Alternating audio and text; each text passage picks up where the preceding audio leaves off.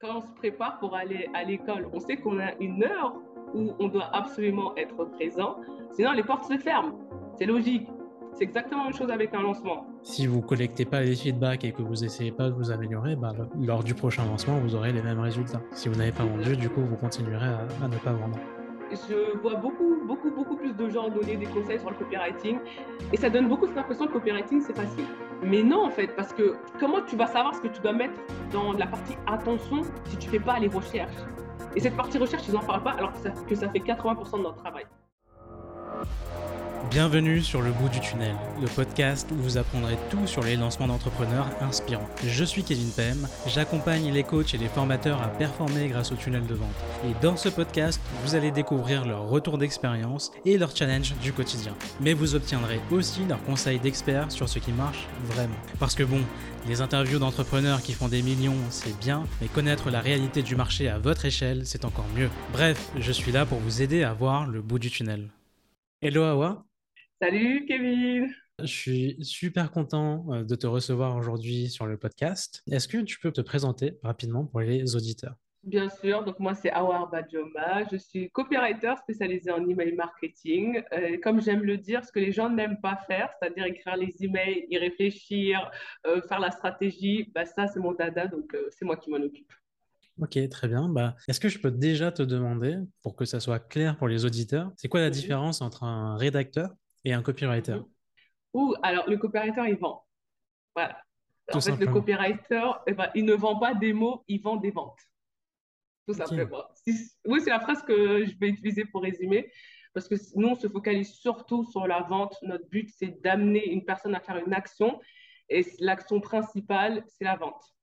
Alors que le rédacteur web, euh, il va plus se focaliser sur, euh, sur autre chose. Euh, après, bon, je ne peux pas en parler vu que c'est pas, je peux pas en parler en détail parce que c'est pas mon métier.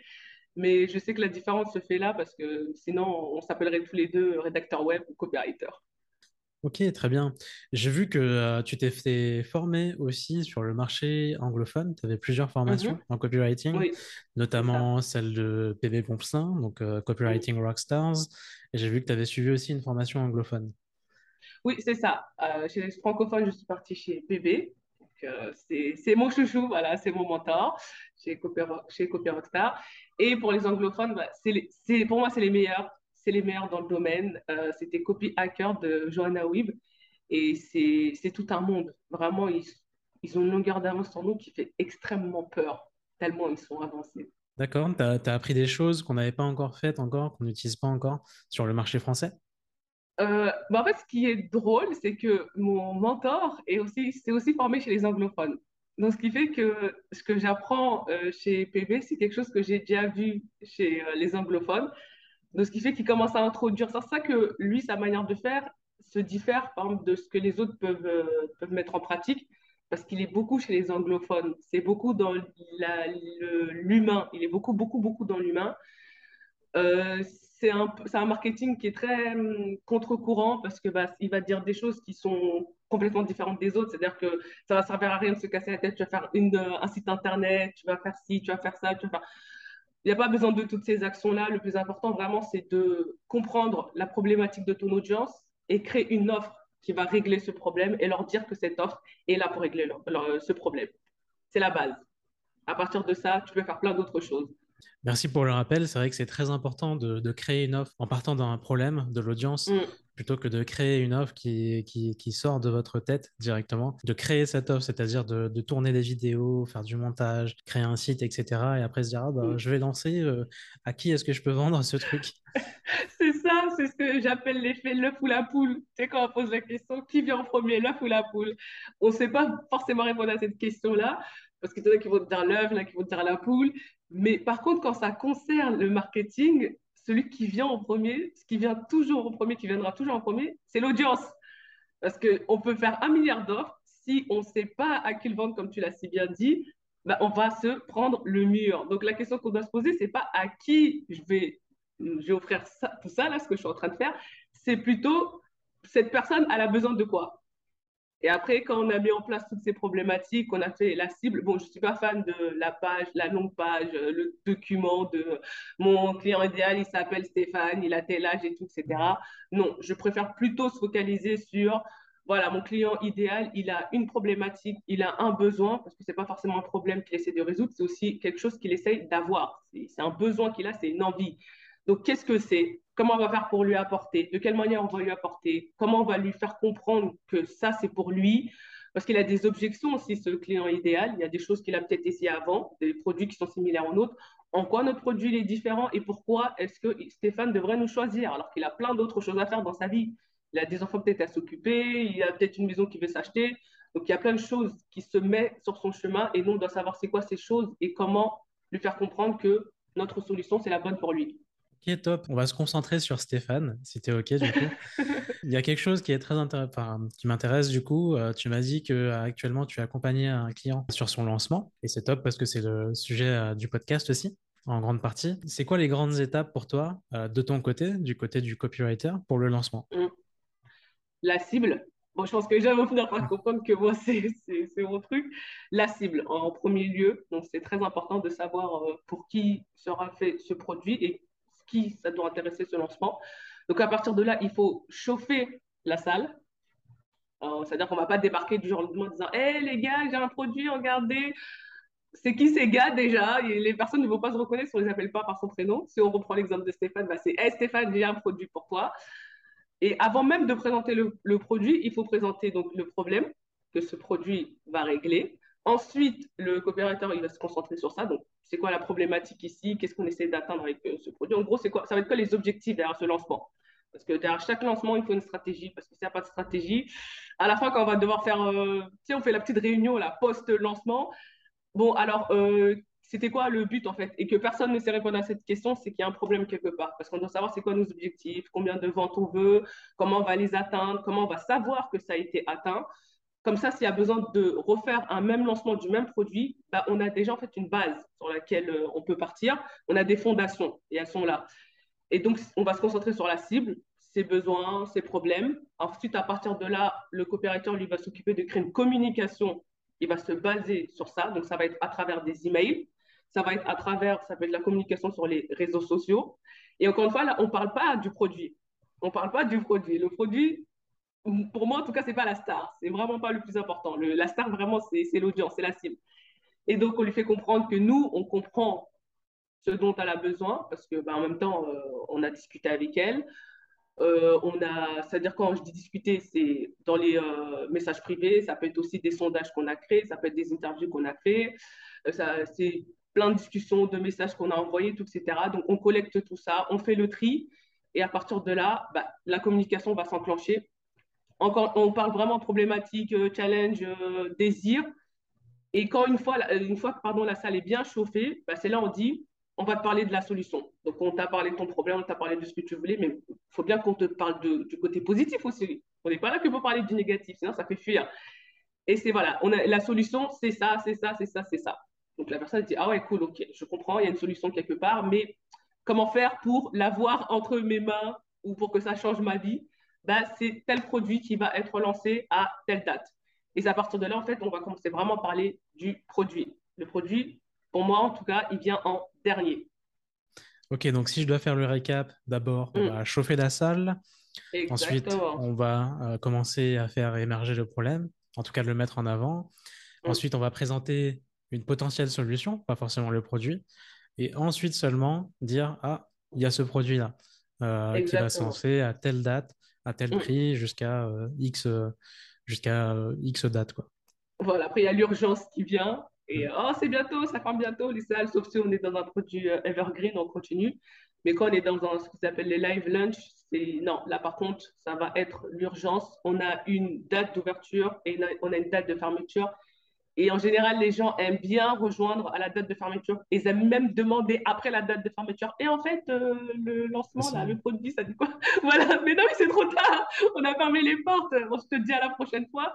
Donc, il euh, ne faut pas hésiter vraiment à jouer sur l'urgence parce que c'est dans, dans les derniers moments que les personnes se, se ruent et se disent non, non, il faut que, il faut que je m'y mette, il faut que je m'y mette.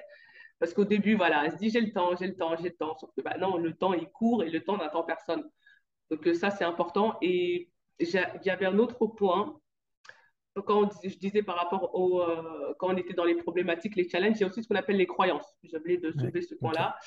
c'est important aussi de parler des croyances parce que les gens ont des freins, en fait, ils ont des, des objections auxquelles ils doivent faire face, avec lesquelles ils vivent, parce que notre produit, c'est sûrement pas le premier qu'ils ont vu passer. Et donc, c'est là où on explique que voilà, ces objections, il y a cette, il y a cette pensée populaire. Par moi, par, comme je suis spécialisée dans les emails, l'une des pensées populaires euh, dans l'email, c'est que c'est compliqué. Tout, le monde pense que c'est compliqué. Beaucoup de gens pensent que c'est compliqué, donc ils ne se lancent pas forcément.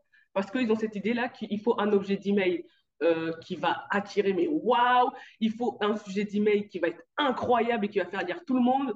Sauf que non, ça ne se passe pas forcément comme ça, parce que c'est pour ça que c'est une pensée populaire, ça que je l'appelle comme ça, ou l'idée qu'il faut une grosse liste d'emails pour vendre. Ça aussi, c'est une autre pensée populaire. Donc, si quelqu'un veut lancer un, un, produit par rapport à l'emailing, il faut qu'il tacle cette pensée populaire-là. Ok, ok. Bah, ça fait pas mal de choses déjà. Alors moi, j'ai plusieurs questions qui me sont venues comme ça. Mm -hmm. La première, je pense qu'on va, on va aller dans l'ordre. On a Stéphane, on revient toujours à Stéphane, c'est le héros du jour. Exactement. Comment on fait pour connaître Stéphane? Comment on fait pour rentrer dans sa tête, pour savoir du coup c'est quoi ses craintes, c'est quoi, c'est quoi le problème en fait qu'on va essayer de résoudre? Il faut, moi j'aime bien mettre à la place des gens parce que je dis que nous-mêmes on est des, des consommateurs, des consommatrices.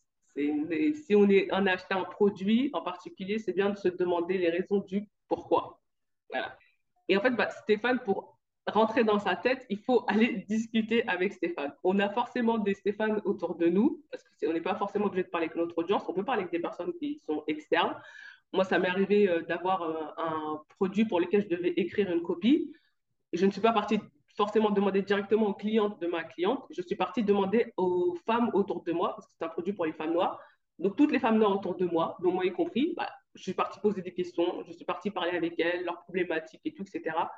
Et c'est des choses qui se connectaient avec euh, les, clients de cette cliente-là en question. Ça m'a permis d'avoir des réponses. Après, on peut aussi se décider à faire des sondages. Donc, on a forcément une audience euh, qu'on veut sonder. Et on va poser des questions vraiment spécifiques. C'est quoi ton plus gros challenge euh, concernant X, par exemple? Euh, C'est quoi la chose que tu désires le plus concernant X? Euh, Encore une fois, si on est dans l'email, l'emailing, c'est quoi, par exemple, la chose que tu désires le plus par rapport à tes emails? C'est quoi vraiment ton objectif principal? C'est quoi ta plus grosse problématique par rapport aux emails? Et à partir de là, en fait, on va prendre ces réponses-là. Il ne faut pas les mettre de côté parce qu'on a tendance à oublier un peu les sondages, de mettre les réponses de côté et dire, ah, vas-y, il faut les trier. Parce que forcément, il, faut les trier selon problématique, euh, pensée populaire et aussi on a le euh, désir. Voilà, donc j'ai tout ça en place. Ça me permet déjà d'avoir un élément de réponse par rapport à Stéphane. Je sais que Stéphane, peut-être, il désire par rapport à ses emails euh, de savoir euh, la fréquence idéale. Euh, sa, sa, problématique, c'est qu'il ne sait pas quoi écrire, c'est une problématique vraiment. Euh, et sa pensée qui le, qui le limite, donc sa pensée limitante, ça va être le fait de, comme je disais tout à l'heure, il faut une grosse liste pour être intéressant. Donc en gros, Stéphane, il va se fatiguer à construire, construire, construire sa liste sans jamais en fait la nourrir. Et ce qui fait que les gens qui fait entrer dans son, dans son tunnel, bah, c'est des gens qui partent tout de suite parce que bah, Stéphane ne donne rien derrière tellement il est, il est, il est entêté sur le fait qu'il faut une grosse liste, il faut une grosse liste. Mmh, Alors ouais. que non, pas forcément. Donc c'est comme ça que je vais apprendre à connaître Stéphane, en allant lui parler. Ok, très bien. Du coup, on connaît Stéphane, on est allé lui parler. Mmh. Il y a plusieurs problèmes qui sont mis en avant. Je suis un petit peu mmh. perdu. Comment est-ce que je choisis le problème principal à résoudre? C'est le problème qui revient le plus le plus souvent? Il faut, voilà, faut vraiment se focaliser sur le problème qui revient le plus souvent. Euh, je vais prendre l'exemple de mon mentor. Donc, lui, le, il coach des coopérateurs. Donc, le problème qui revient le plus souvent, c'est je ne trouve pas de clients. Hmm. Donc, ça va être sa problématique numéro un, celle qu'il va mettre en avant. Et cette problématique-là, on peut la prendre sous plusieurs angles. Peut-être tu ne trouves pas de clients parce que, bah, par exemple, ton réseau, il est maigre. Donc, occupe-toi de ton réseau. Peut-être tu ne trouves pas de clients parce que tu, ton marketing, euh, il n'est pas bon. Donc, occupe-toi de ton marketing. Donc, la problématique qui va revenir le plus, ça va être souvent celle qui va être la plus douloureuse parce que si c'est la première qu'il cite, c'est celle à laquelle il pense le plus.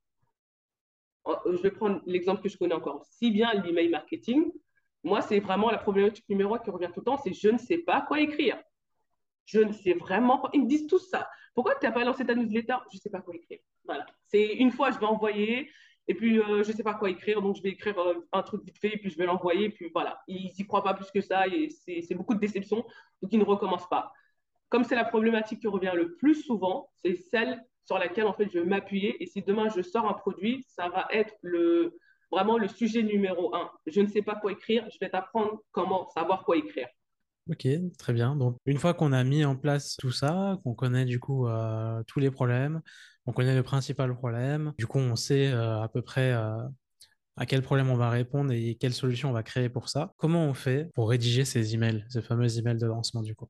Alors, un email de lancement, moi j'aime. C'est comme je disais tout à l'heure. D'abord, on chauffe la salle. C'est-à-dire que la première chose, moi, le premier conseil que je donnerais, c'est de créer un lead magnet en rapport avec le produit qu'on veut lancer. Comme ça, on est sûr d'avoir une liste qualifiée. Mon lead magnet, si je sors un produit sur comment écrire des emails, mon lead magnet, ça sera la checklist de, la personne qui sait super bien écrire ou, un quiz. C'est très à la mode, tout ce qui est euh, gamification, très très à la mode. Donc j'ai mon lead magnet, je le lance, j'ai ma jolie petite landing page, j'en fais la publicité partout, sur les réseaux sociaux, ça peut être sur euh, mon site internet, euh, partout où je suis, mon lead magnet est, je peux même faire, avoir un Facebook Ads en rapport avec ça. Et puis, je fais rentrer les gens dans cette liste d'emails. Et c'est très qualifié parce qu'ils sont segmentés. C'est des personnes qui sont venues par rapport à cette lead magnet. Donc, c'est des gens qui sont intéressés par rapport à ce problème-là que je résous. Et donc, à partir de là, j'ai ma liste d'emails. Je commence à envoyer mes emails. Donc, la première partie, évidemment, on ne va pas parler tout de suite du produit. Encore une fois, on l'a dit, le produit, c'est à la fin. Vraiment, c'est la cerise sur le gâteau. Mais d'abord, on, fait les fondations du gâteau par du bas. Et donc, bah, on, fait ce qu'on appelle du nurturing. Donc, on chauffe la salle. On leur parle, voilà, de s'ils sont venus là, c'est parce qu'ils ne savent pas quoi écrire comme email, que nous, on va les aider. Le premier email, ça peut être par exemple des, conseils. Voilà, trois conseils pour savoir quoi écrire. Euh, on ne donne pas tout, évidemment. C'est un petit amuse-bouche, quoi. Et donc, on continue toujours on tacle voilà, cette problématique-là de où on, leur, on les fait imaginer voilà, un monde où ils vont savoir quoi écrire comme email. Et donc, à partir de là, voilà, on nourrit ce, besoin-là, on leur fait comprendre, voilà, on les comprend. S'ils ont téléchargé ce lead magnet, ce n'est pas en rien, parce que malheureusement, il y en a qui offrent des lead magnets et derrière qui ne délivrent pas. Il faut délivrer absolument de la qualité, contenu, là, vraiment, qui donne envie de rester et pas envie de partir, sinon bah, tous les efforts, ils vont servir à rien. Et en fait, plus on va envoyer d'emails, plus on va qualifier encore plus cette liste. C'est-à-dire qu'en général, quand on voit des gens partir, on a tendance à se dire Oh non, bah, oh non, punaise, il est parti, un tel, c'est. Non, tant mieux, parce que c'est vraiment là, ça fait comme Colanta. Il y en a qui partent. Ceux qui devaient partir, ils devaient partir. Et resteront à la fin, c'est vraiment les, les, plus forts et ceux qui sont intéressés de travailler avec nous. Et donc, on a bien fait le travail de nurturing. On commence à teaser. Là, on va commencer à parler un peu plus de solutions et commencer à teaser. Voilà, il y a un lancement qui arrive.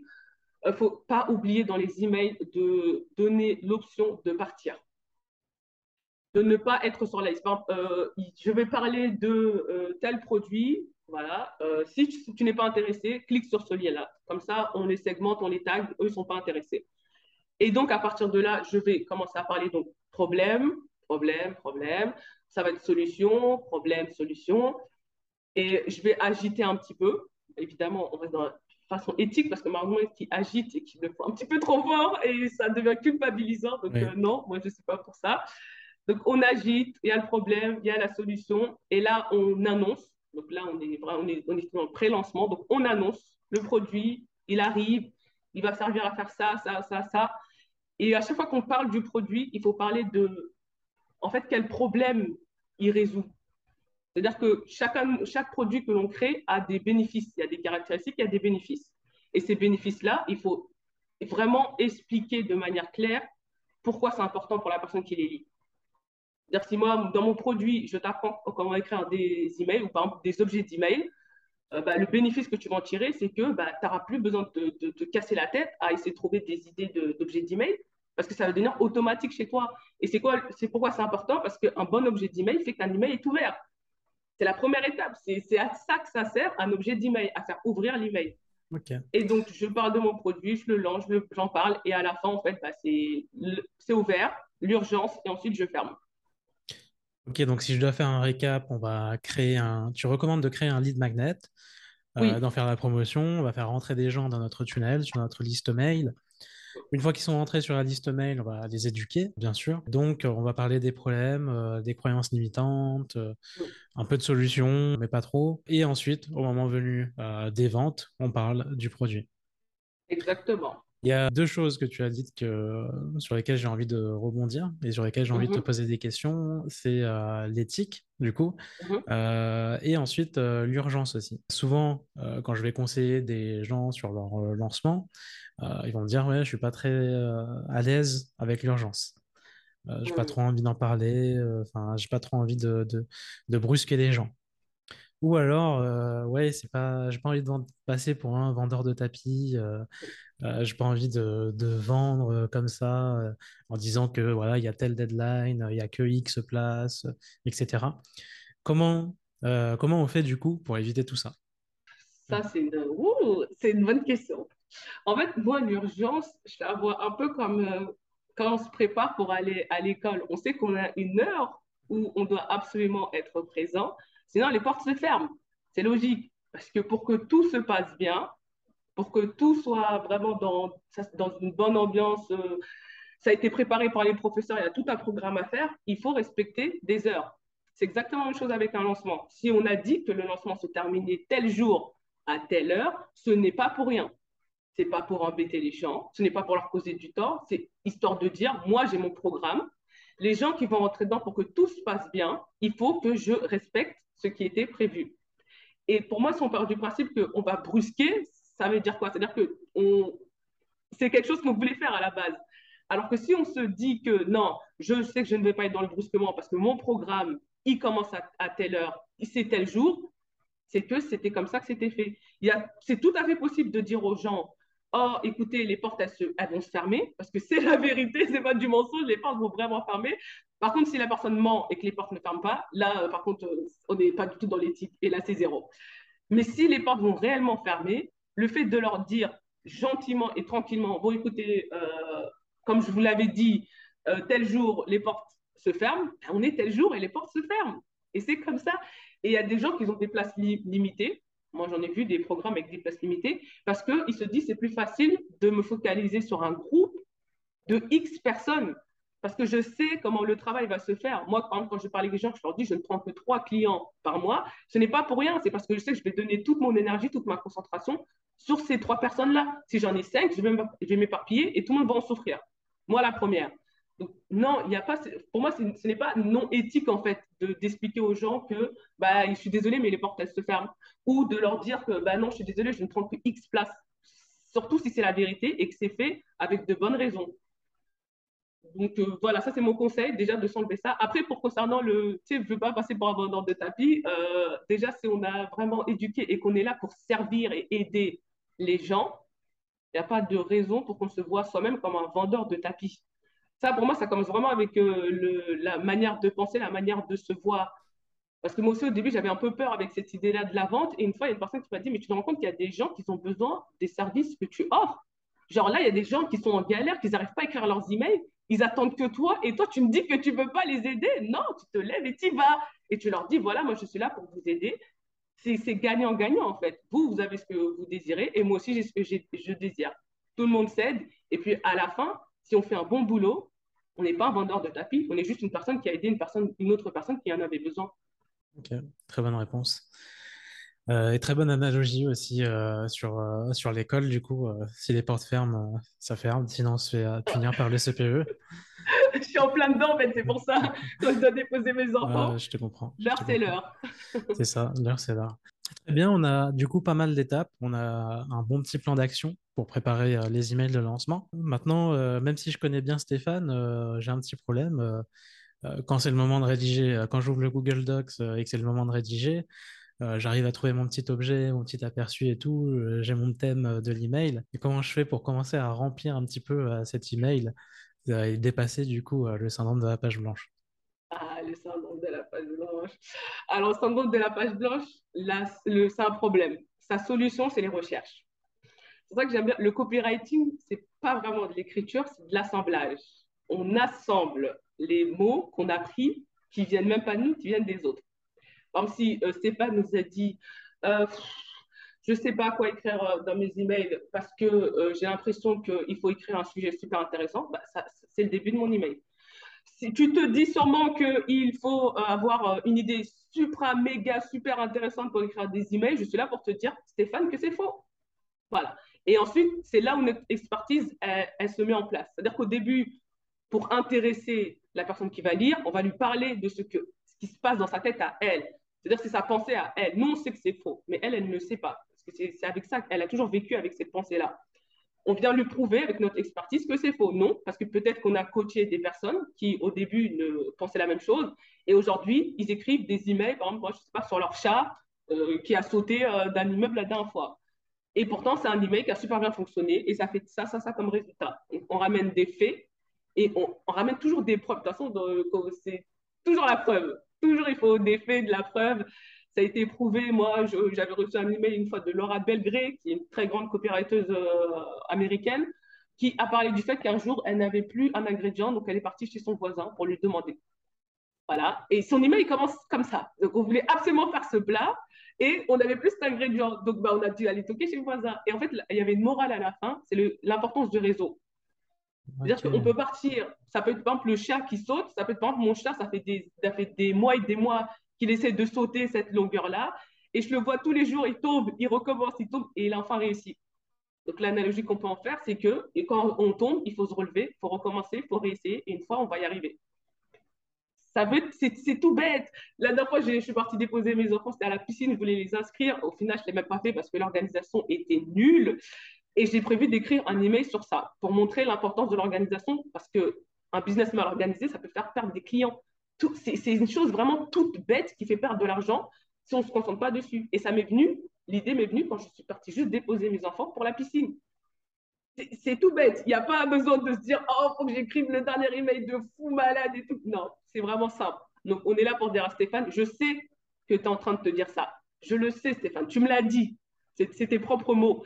C'est ça que c'est important de prendre les mots de notre audience et de ne pas forcément censurer. Et moi, je suis là pour te prouver que c'est pas vrai parce que X, X, X, X, et après on en revient, tu vois, je sais pas si compliqué que ça et tout, mais je te comprends, c'est pas de ta faute. Solution. Ok, très bien. Je rebondis sur un truc que tu as dit. Euh, souvent en copywriting, euh, du coup, euh, on va faire nos petites recherches sur le copywriting, on va voir, il faut utiliser tech technique, etc. Mm. souvent, on va tomber sur des frameworks. AIDA, PASS, etc. Est-ce que tu utilises vraiment ces frameworks ou pas du tout? Alors oui, les frameworks, ça, ça, ça mâche le travail, mais ça ne fait pas le travail. Ouais. Voilà. Parce que moi, ce qui m'énerve, et ça, ça, de toute façon, ça va s'entendre dans ma voix là que c'est que je vois beaucoup, beaucoup, beaucoup plus de gens donner des conseils sur le copywriting et ça donne beaucoup cette impression que le copywriting, c'est facile. Il suffit juste euh, d'attirer euh, Aïda l'intention, l'intérêt, le désir et puis l'action. Mais non, en fait, parce que comment tu vas savoir ce que tu dois mettre dans la partie attention si tu ne fais pas les recherches Et cette partie recherche, ils n'en parlent pas alors que ça, que ça fait 80% de notre travail. 80% de mon travail, c'est les recherches. C'est-à-dire que j'ai été engagée par euh, des clientes, c'était il y a un mois, je crois. J'ai juste commencé à écrire tout, là, juste là, leurs euh, emails. Pendant toute cette période-là, j'étais dans la phase recherche. Interview, regarder ce qu'elles font, poser des questions et tout, etc. Parce que si je veux utiliser un framework, pour, comment je vais remplir ce framework? Je vais le remplir avec les recherches que j'ai faites, avec les paroles qui m'ont été dites, avec les, les, les, réponses dans les sondages et tout, etc. Le savoir trier, savoir euh, enlever ce qui n'est pas intéressant, ce qui est important, donc, les frameworks, oui, ça aide, mais encore faut-il savoir quoi mettre dedans. Et pour ça, je suis désolée, mais il y a la partie difficile de notre travail qui sont les recherches. C'est sûr. J'ai envie du coup de euh, continuer sur euh, le framework AIDA, par exemple, parce que mhm. souvent, euh, c'est celui-là qu'on trouve dans, tous les, dans tous les posts, les articles, etc. Souvent, on va bloquer, par exemple, sur la partie intérêt. Mhm parce que euh, bah, l'attention, ça va être l'accroche. Intérêt, du coup, on ne sait pas trop quoi mettre parce que le désir, on nous dit qu'il faut parler euh, du produit, par exemple, et ensuite mettre un call to action. Mais du coup, dans l'intérêt, qu'est-ce que tu mets? Alors, l'intérêt, ça va dépendre aussi de ce qu'on a mis dans l'intention, dans l'accroche. Si par exemple, mon accroche, ça a été par rapport, euh, pour reprendre l'exemple de Stéphane et ses emails, si ça a été par rapport au fait que bah, Stéphane, il, il, pas, il a du mal à écrire ses emails, donc, euh, ça serait une accroche du genre écrire ses emails, ce n'est pas aussi compliqué. Ensuite, l'intérêt, ce serait pourquoi est-ce que Stéphane, il aurait besoin de savoir ça? Pourquoi il aurait besoin de savoir que ben, euh, les emails, ce n'est pas assez compliqué à écrire? Où est son intérêt? C'est le fameux What is in it for me? Ah, Super l'accent. Donc, en gros, qu'est-ce que moi j'y gagne? Qu'est-ce que la personne, elle y gagne à savoir ça? Qu'est-ce que ça va Est-ce que ça va lui faciliter la vie? Est-ce que ça va lui rapporter plus, plus de temps, plus d'argent? Est-ce que ça va lui permettre d'avoir le temps de faire ses promenades sous le soleil quand il fait beau? De pouvoir fermer son ordinateur sereinement en se disant j'ai fait ce que j'avais à faire, mon business, il est bon, il tourne. C'est vraiment se poser la question pourquoi? Parce que de toute façon, quand on écrit quelque chose en copywriting, c'est pourquoi? Pourquoi est-ce que euh, Stéphane, comme on disait, euh, ses emails, il a intérêt à ce qu'ils ne soient pas si compliqués à écrire? Pourquoi? Hmm. C'est-à-dire que c'est pour ça que je dis encore une fois, remplir un framework sans recherche, ça va être compliqué. Parce qu'on ne va pas savoir répondre à la question pourquoi? Pourquoi il devrait en avoir quelque chose à faire que je lui dis que les emails, c'est pas compliqué à écrire ou qu'un lancement, euh, ça peut se faire facilement? OK, mais pourquoi? Quel est leur intérêt dedans? Donc l'intérêt, c'est la personne. C'est pas nous. Parce que je sais qu'on a tendance à accrocher avec euh, Ah, moi, je trouve ça intéressant, donc je vais le dire. Non. si la personne en face, c'est pas son intérêt, si elle te l'a pas dit, si tu l'as vu nulle part, c'est. Voilà. c'est si tu, si tu le mets, tu prends un risque. Ok, très bien. Très bien. Déjà, on en sait un peu plus. On sait ce qu'il faut mettre maintenant dans cet intérêt. Du coup, là, on a toutes les étapes qu'il nous faut. On sait qu'il faut en apprendre un maximum sur Stéphane, euh, collecter un maximum d'informations, préchauffer du coup Stéphane, l'éduquer et ensuite faire notre lancement, euh, essayer de lui vendre du coup notre produit. Souvent au lancement, moi je vais conseiller euh, trois séquences mail parce que je fais beaucoup de lancements en masterclass live, donc la séquence d'invitation à la masterclass, la séquence de rappel du coup, euh, pour avoir un bon taux de présence. Et la séquence post-masterclass, bien sûr, pour convertir les inscrits en acheteurs. Je conseille aussi, du coup, euh, d'envoyer un mail à la fin du lancement, peut-être euh, quelques mm. jours après ou une semaine après, aux non-acheteurs. pour leur demander, ben voilà, j'ai vu que tu étais intéressé, tu t'es inscrit à ma masterclass, ou alors tu étais sur la liste d'attente, je t'ai mm. proposé telle offre, pourquoi est-ce que tu n'as pas acheté? Est-ce mm. que j'aurais pu faire quelque chose de mieux pour que tu achètes? Ou alors, euh, est-ce que tu as trouvé quelque chose de mieux? Si oui, tu peux me dire euh, c'est quoi? Comme ça, on peut aller voir du coup, euh, on peut voir du coup le concurrent qui, a, qui, avait une meilleure offre et du coup, ça nous donne des pistes pour nous améliorer. Et ça, ça c'est des, des, données hyper importantes à chaque fois entre les lancements. Mais il faut mettre son ego de côté pour ce genre de données. Et je sais qu'il y en a qui sont peut-être il y en a qui sont peut-être pas prêts, qui se disent ah, mais j'ai peur de savoir ce que. Mais c'est vraiment important. C'est vraiment un email. Pour moi, c'est primordial. C'est aussi important que le premier euh, email de pré-lancement. En fait, pour moi, on ne peut pas avancer vers, vers le, futur si on ne sait pas comment le construire de quoi il devrait être construit. Donc, vraiment, envoyer cet email. Il ne faut pas hésiter. Ce n'est pas grave ça va faire un petit peu mal, et après ça ira mieux quand on dira ouais, ok, je comprends pourquoi la personne. Et la prochaine fois, en fait, ça, ce, ce qui est dit dedans, ben, on peut le reprendre et on le met dans notre communication. Encore une fois, c'est de l'assemblage. Le copywriting, on n'invente rien, on assemble. C'est ça. Ça me fait penser aux objections qu'on mmh. aborde pendant la vente. Euh, pendant les appels de vente. Les objections, c'est aussi une très bonne source. Quand on collecte ces objections, c'est là qu'on va progresser parce que du coup, on va traiter ces objections en amont pour plus tard. Et pour les lancements, du coup, ça va être pareil parce que si vous collectez pas les feedbacks et que vous essayez pas de vous améliorer, bah, lors du prochain lancement, vous aurez les mêmes résultats. Si vous n'avez pas vendu, du coup, vous continuerez à, ne pas vendre, malheureusement. Exactement. c'est tout à fait ça. Je pense qu'on a fait le tour. Ah ouais, on a parlé de pas mal de choses. Je pense que l'audience là pas mal de choses sur lesquelles euh, ils peuvent travailler euh, de leur côté euh, concernant les emails de lancement. Si demain on t'offre une minute d'audience télé juste avant Colanta pour partager un message très important aux entrepreneurs, soit lié à ton expertise ou juste lié à l'entrepreneuriat, qu'est-ce que tu souhaiterais leur dire? Déjà, je leur dirais qu'il faut chercher les talents ailleurs, parce que malheureusement, on a tendance à toujours voir les mêmes profils, les mêmes visages, les mêmes têtes, et que c'est bien aussi d'aller chercher ailleurs, même chez les, ceux qu'on croit les plus petits, parce que personne n'est jamais vraiment petit.